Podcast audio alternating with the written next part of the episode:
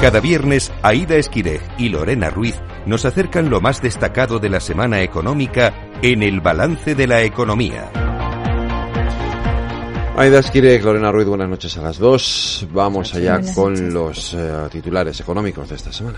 La Comisión Europea recorta cuatro décimas la previsión de crecimiento económico de la eurozona este año desde el 1,2% que proyectaba en noviembre hasta el 0,8% que calcula ahora. Mantiene sus estimaciones de crecimiento para España en el 1,7% en 2024, mientras que en 2025 espera que el crecimiento del PIB sea del 2,1% por el impacto de los fondos de recuperación y la presidenta del Banco Central Europeo, Christine Lagarde, ha vuelto a alejar las perspectivas de un recorte de tipos de interés porque todavía no está segura de que la inflación vaya a disminuir de forma sostenible hasta el objetivo del 2%, aunque ya habla de desinflación. Una de las preocupaciones de Lagarde es la evolución de los salarios como factor que influirá en la evolución de los precios en los próximos meses. La presidenta del Banco Central Europeo prevé que el aumento de los sueldos se convierta en un impulso cada vez más importante de la dinámica de inflación en los próximos trimestres y por eso todavía no se lanza a relajar la política monetaria. La inflación aumenta tres décimas en enero en España y se sitúa en el 3,4%. Se debe al encarecimiento de la electricidad, aunque lo compensa la bajada de precio de los carburantes. La subyacente, sin embargo, embargo, baja dos décimas y se queda en el 3,6%.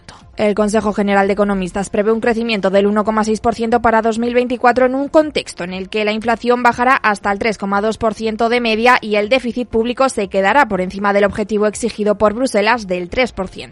La deuda del conjunto de las administraciones públicas españolas cierra 2023 en 1,57 billones de euros, el 107,7% del PIB, casi cuatro puntos porcentuales menos que en 2022, según datos del Banco de España. Aunque desciende en términos de PIB, la deuda pública se ha incrementado en unos 72.000 millones durante 2023, un 5% más que un año antes y siguen máximos en términos de volumen. Los agricultores han vuelto a colapsar las carreteras en la segunda semana de protestas. Las principales asociaciones se reunieron ayer con el ministro de Agricultura, Luis Planas, que se ha comprometido a crear una agencia estatal de información y control alimentario, eliminar la obligatoriedad de implantar el cuaderno digital de campo y también se ha comprometido a mantener la subvención del gasóleo agrícola, entre otras cosas. Además, pedirá a Bruselas que la legislación comunitaria se fije en la española y que simplifique en varios aspectos de la aplicación de la PAC. El Gobierno ha aprobado una nueva senda de estabilidad idéntica a la tumbada la semana pasada por el Partido Popular en el Senado, con lo que pretende avanzar en los trámites previos a la elaboración de los presupuestos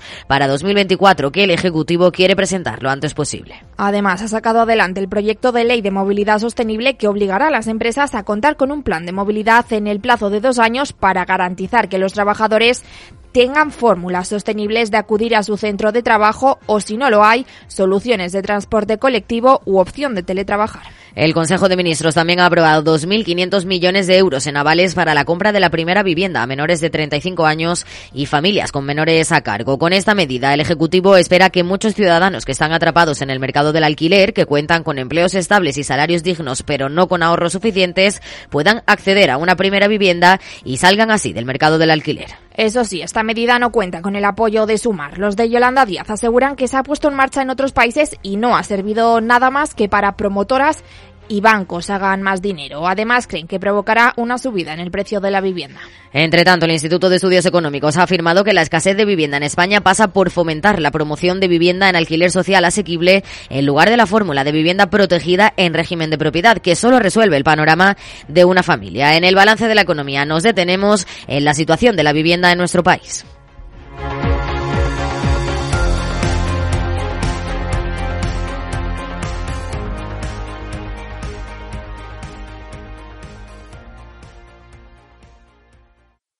Esta semana eh, se ha lanzado un nuevo estudio eh, junto a la Universidad Pompeu Fabra, lo ha lanzado Tecnocasa sobre el mercado de la vivienda que compara la compra de vivienda con hipoteca y con la renta de alquiler en España. Hoy tenemos aquí a Lázaro Cubero, director de análisis del grupo Tecnocasa. ¿Qué tal? Muy buenas tardes.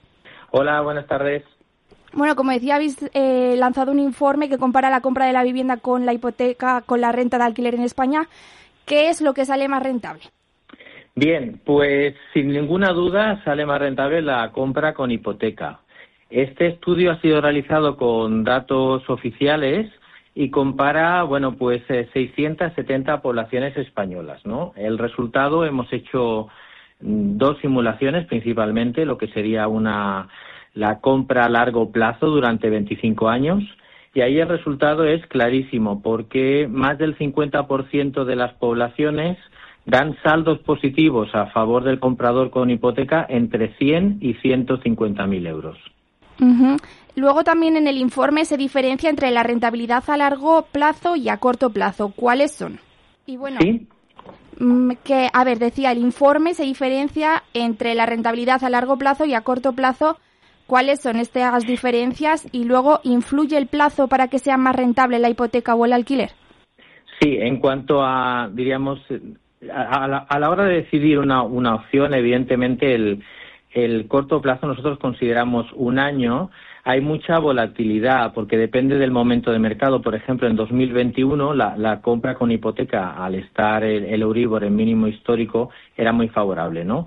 En 2023 las situaciones cambian, pero depende también del precio por población. De todas maneras, en todas las poblaciones eh, a un año la cantidad de renta que se paga comparado con el interés, eh, que, que, es la parte de la, de la cuota de hipoteca que, va, digamos, orientada a cubrir el, el coste del capital, sale a favor del comprador en todas las ciudades. Y bueno, ¿cuáles son esas diferencias entre ciudades que mencionabas? Diríamos que a, un año, dado que el objetivo principal, diríamos, es, eh, diríamos, de, residir está influido por un tema personal, ¿de acuerdo? Eh, puede haber ciudades donde a un año pueda ser más interesante el alquiler respecto a la compra, pero toda esta situación, ya te digo, se normaliza y, va a favor de la, de la compra con cuota hipotecaria a medio y largo plazo. Es conveniente hacer un estudio de cada situación en función del, del precio de alquiler de la ciudad, en función del momento de la compra. Eh, ahora, pues los tipos de, interés, el Euribor se está moderando un poquito, ¿no? Eh, etcétera, etcétera. Conviene hacer un estudio personalizado para eh, tomar la mejor decisión. Y bueno, así a grandes rasgos, ¿cómo está actualmente el mercado de la vivienda? Bien, el mercado de la vivienda a nivel de compra está estabilizado. Ha crecido un 1,7% el último año. Este, este crecimiento es moderado porque hay que tener en cuenta que está por debajo de la inflación. Este semestre la inflación ha estado rondando el 3%, ¿no? ¿Qué significa esto? Que la vivienda está perdiendo valor. ¿eh? En cambio, el alquiler, eh, por contra, eh, está creciendo muchísimo. El dato que tenemos nosotros a nivel nacional es un 5,4, pero hay ciudades, sobre todo las importantes, como, Barcelona y Madrid, eh, que está por encima del 8%. El caso de Barcelona todavía es más, es un 10%. En general, todas las ciudades como Sevilla, Valencia, eh, el precio de alquiler ha, ha crecido mucho, un, un 8%, ¿no? Y luego, a nivel de hipoteca, destacar que, que bueno, la hipoteca media eh, ha descendido algo, un 2%, pero que este año hemos detectado un protagonismo de, las hipotecas a tipo mixto. ¿Qué significa esto? Que los clientes eh, prefieren no estar tranquilos entre los tres, cinco primeros años del, del tiempo de la hipoteca y van a pagar una, lo que sería un, un interés a tipo fijo y después ya a partir del tercero o del quinto año eh, ya cambiarán a variable. Entonces se prevé que dentro de, este tiempo ya el Uribor se haya normalizado y entonces les da bastante tranquilidad a los, a los compradores. Y si hablamos de la vivienda nueva, ¿cómo está su precio? El precio de la vivienda nueva no lo incluimos en el estudio porque en, nuestro grupo no trabaja con, con, vivienda nueva, entonces no te podemos dar datos, ah. eh, digamos, de esta tipología. Vale, y si, vale, pues en vez de en vivienda nueva nos vamos a centrar en comunidades autónomas. Eh, ¿Cuáles han sido las comunidades donde más se ha comprado y donde menos? Eh, bueno, a nivel general, digamos, las comunidades más dinámicas son todas las que tienen que relación con, con el arco mediterráneo y Madrid, ¿vale? Que es donde más eh, dinamismo. Lo que es ciudades como... nosotros tenemos un indicador que es el de, le, llamamos el ratio de rotación, que es donde más eh, ventas hay en, con relación al parque de viviendas, ¿no? Porque si no, siempre, evidentemente, donde más se vende es en Madrid y Barcelona. Pero si relativizamos, es decir, si lo hacemos por, parque de viviendas, ciudades como Alicante, como Málaga, tienen muchísimo dinamismo. Eh, en general, todo lo que tiene que ver con arco mediterráneo y, la Comunidad de Madrid. ¿Y coinciden estos territorios con los que más se han subido los precios o no tienen nada que ver? Eh, depende. Por ejemplo, en el caso de Málaga sí, porque es una ciudad que está trayendo mucha mucha inversión, tiene, tiene mucho dinamismo, tanto económico como en el mercado de la vivienda. Entonces, en, Málaga y Valencia sí que hay un crecimiento del precio en torno al, al 4, por encima de la media. Pero, por ejemplo, Madrid no. Madrid está totalmente estabilizado. Incluso este año ha bajado un, un pelín el precio, en torno a medio punto. Claro, te iba a preguntar ahora qué comunidades han sido las que más han bajado sus precios. ¿Está por ahí Madrid? ¿Hay alguna otra?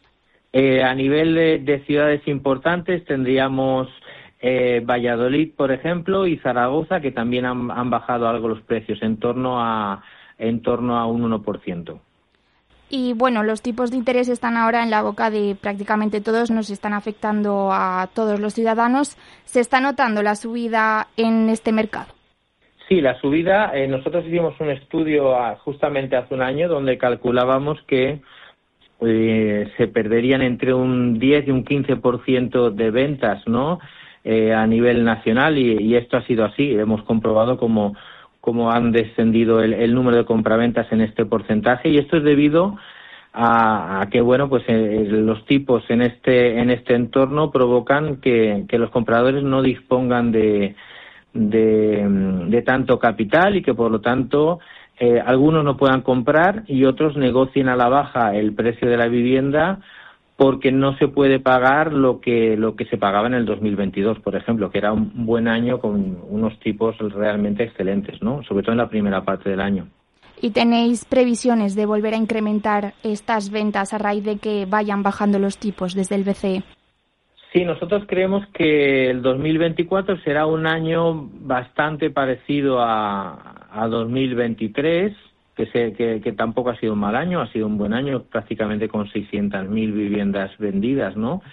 Y que estaremos en esos niveles. No será un año tan tan bollante eh, como fue 2022, que se alcanzaron récords de, de compraventas de segunda mano, pero será un buen año para a nivel del mercado de la vivienda. Y también, sobre todo en la última segunda, la segunda parte del año, eh, el, digamos, el, volumen de hipotecas se recuperará un poquito. Luego también en el informe hacéis una comparativa con el precio de oferta, el precio de tasación y el precio de venta. Cuéntanos un poco esto, cómo funciona.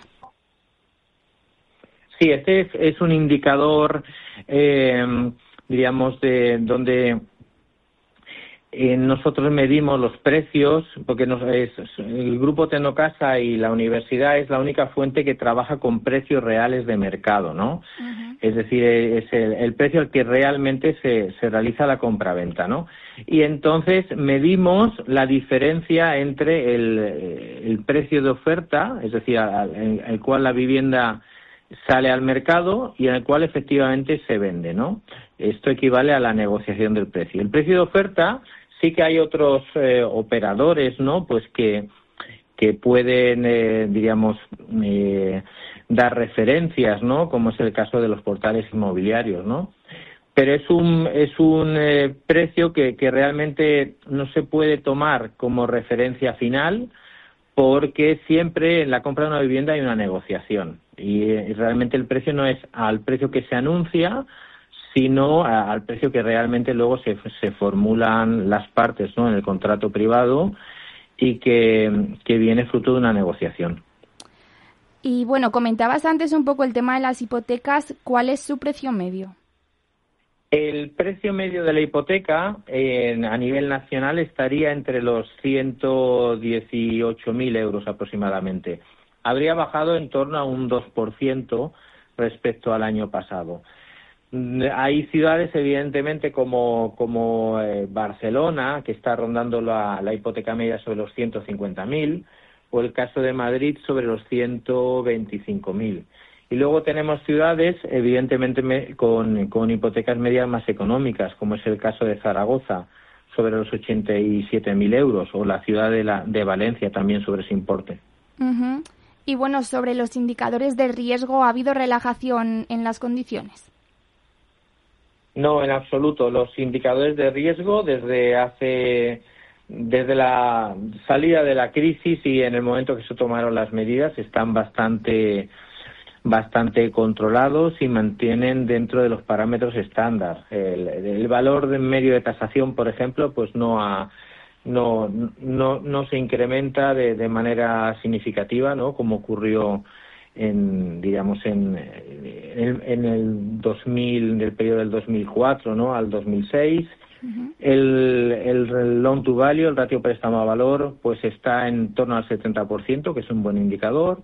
Los, las hipotecas se realizan sobre todo a personas que están con contrato indefinido en más de un 80% y la ratio eh, de la cuota mensual de que se paga de hipoteca respecto a los ingresos está en torno al 32%, que normalmente lo aconsejable es que esté entre el 30 y el 35. Y con plazos de hipoteca medios de 28 años, recordemos que en la anterior crisis se disparaban incluso por encima de los 35, podemos decir que, estos indicadores de riesgo están bastante controlados y se mantienen en parámetros estándar. Eso es positivo. Esta semana el Consejo de Ministros ha aprobado una línea de avales de 2.500 millones de euros a través del ICO para facilitar a jóvenes y familias con menores a cargo el acceso a la compra de la primera vivienda. ¿Soluciona esta medida el acceso a la vivienda? Esta medida, eh, en comparación, por ejemplo, con la con la ley de vivienda, ¿no? que ya estamos notando sus efectos en cuanto a, reducción drástica de la oferta, eh, nosotros consideramos que, que es una, una, medida que va, puede contribuir realmente a, a hacer una mejora, sobre todo para personas pues que, que con esa ayuda, con ese acceso ¿no? a, a cubrir la, ese 20% extra, puedan cambiar el modelo y acceder a, a una compra y evitarse unos, unos gastos eh, importantes realmente a lo largo de, del tiempo que dura la hipoteca, esos 25 o 30 años. O sea que va a ser una buena medida. Sin embargo, también consideramos que, que se queda corta. Se queda corta eh, primero porque el, importe de, aunque puede parecer mucho, esos 2.500 millones de euros, pero realmente, según declaraciones ¿no? del propio gobierno, va a afectar a 50.000 familias, ¿no? Que parece un volumen importante, pero, pero que realmente esto implicaría que, por ejemplo, ¿no? en, en, en Madrid, si se hiciera una proporción por, por eh, personas que accederían a esta medida en función del parque de viviendas de la ciudad, pues podrían suponer eh, 2.200, 2.300 familias, ¿no? Es decir, que tampoco es tanto. Es decir, con 2.300 ayudas no vamos a solucionar el, el tema de la, del acceso a la vivienda en Madrid, ni tampoco vamos a solucionar el tema de, del acceso a la vivienda en Barcelona.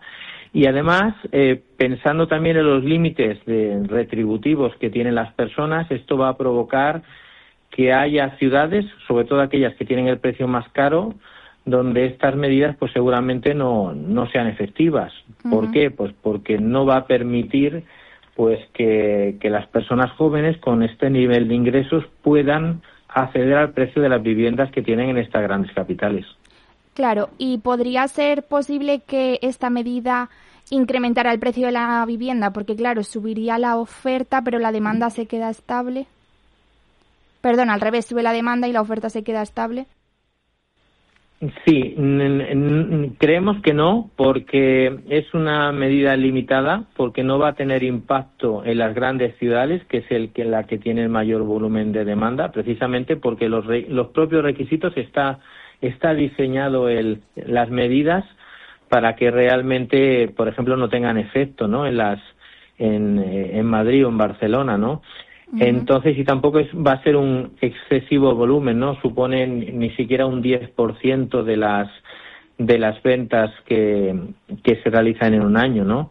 Entonces, no creemos que tenga, que tenga efecto de incremento de precios.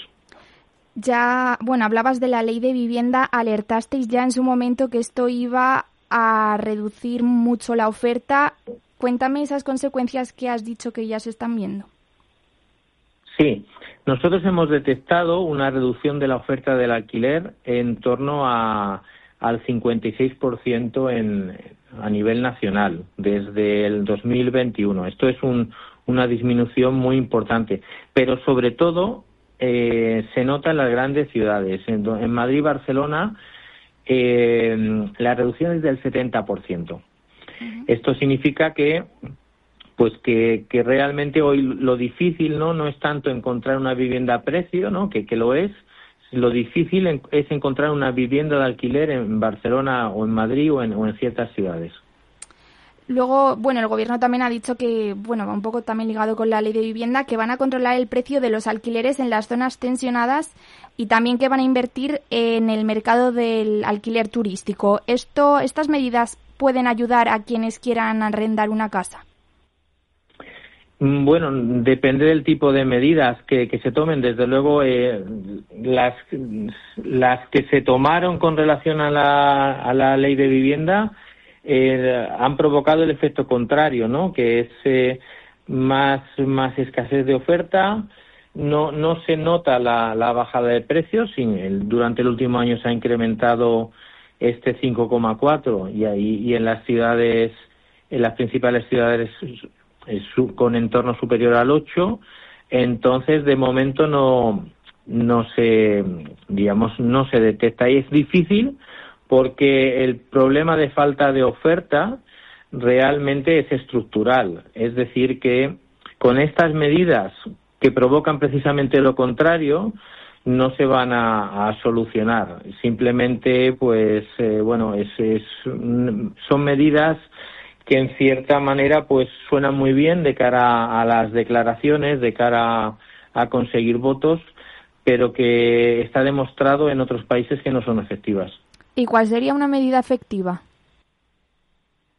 Todas las medidas que contribuyan a incrementar la oferta, que provoquen que propietarios eh, quieran eh, o, incentiven a los propietarios a, poner las viviendas en alquiler, eh, eh, serían unas buenas medidas, ¿vale? Esta ley precisamente está provocando lo, contrario, todo lo que sean incentivos, eh, desgrabaciones, etcétera, a los propietarios. Nosotros hemos detectado este año que el, de las operaciones de, intermediación de, ventas que estamos realizando, un 21% eran viviendas que anteriormente estaban en alquiler.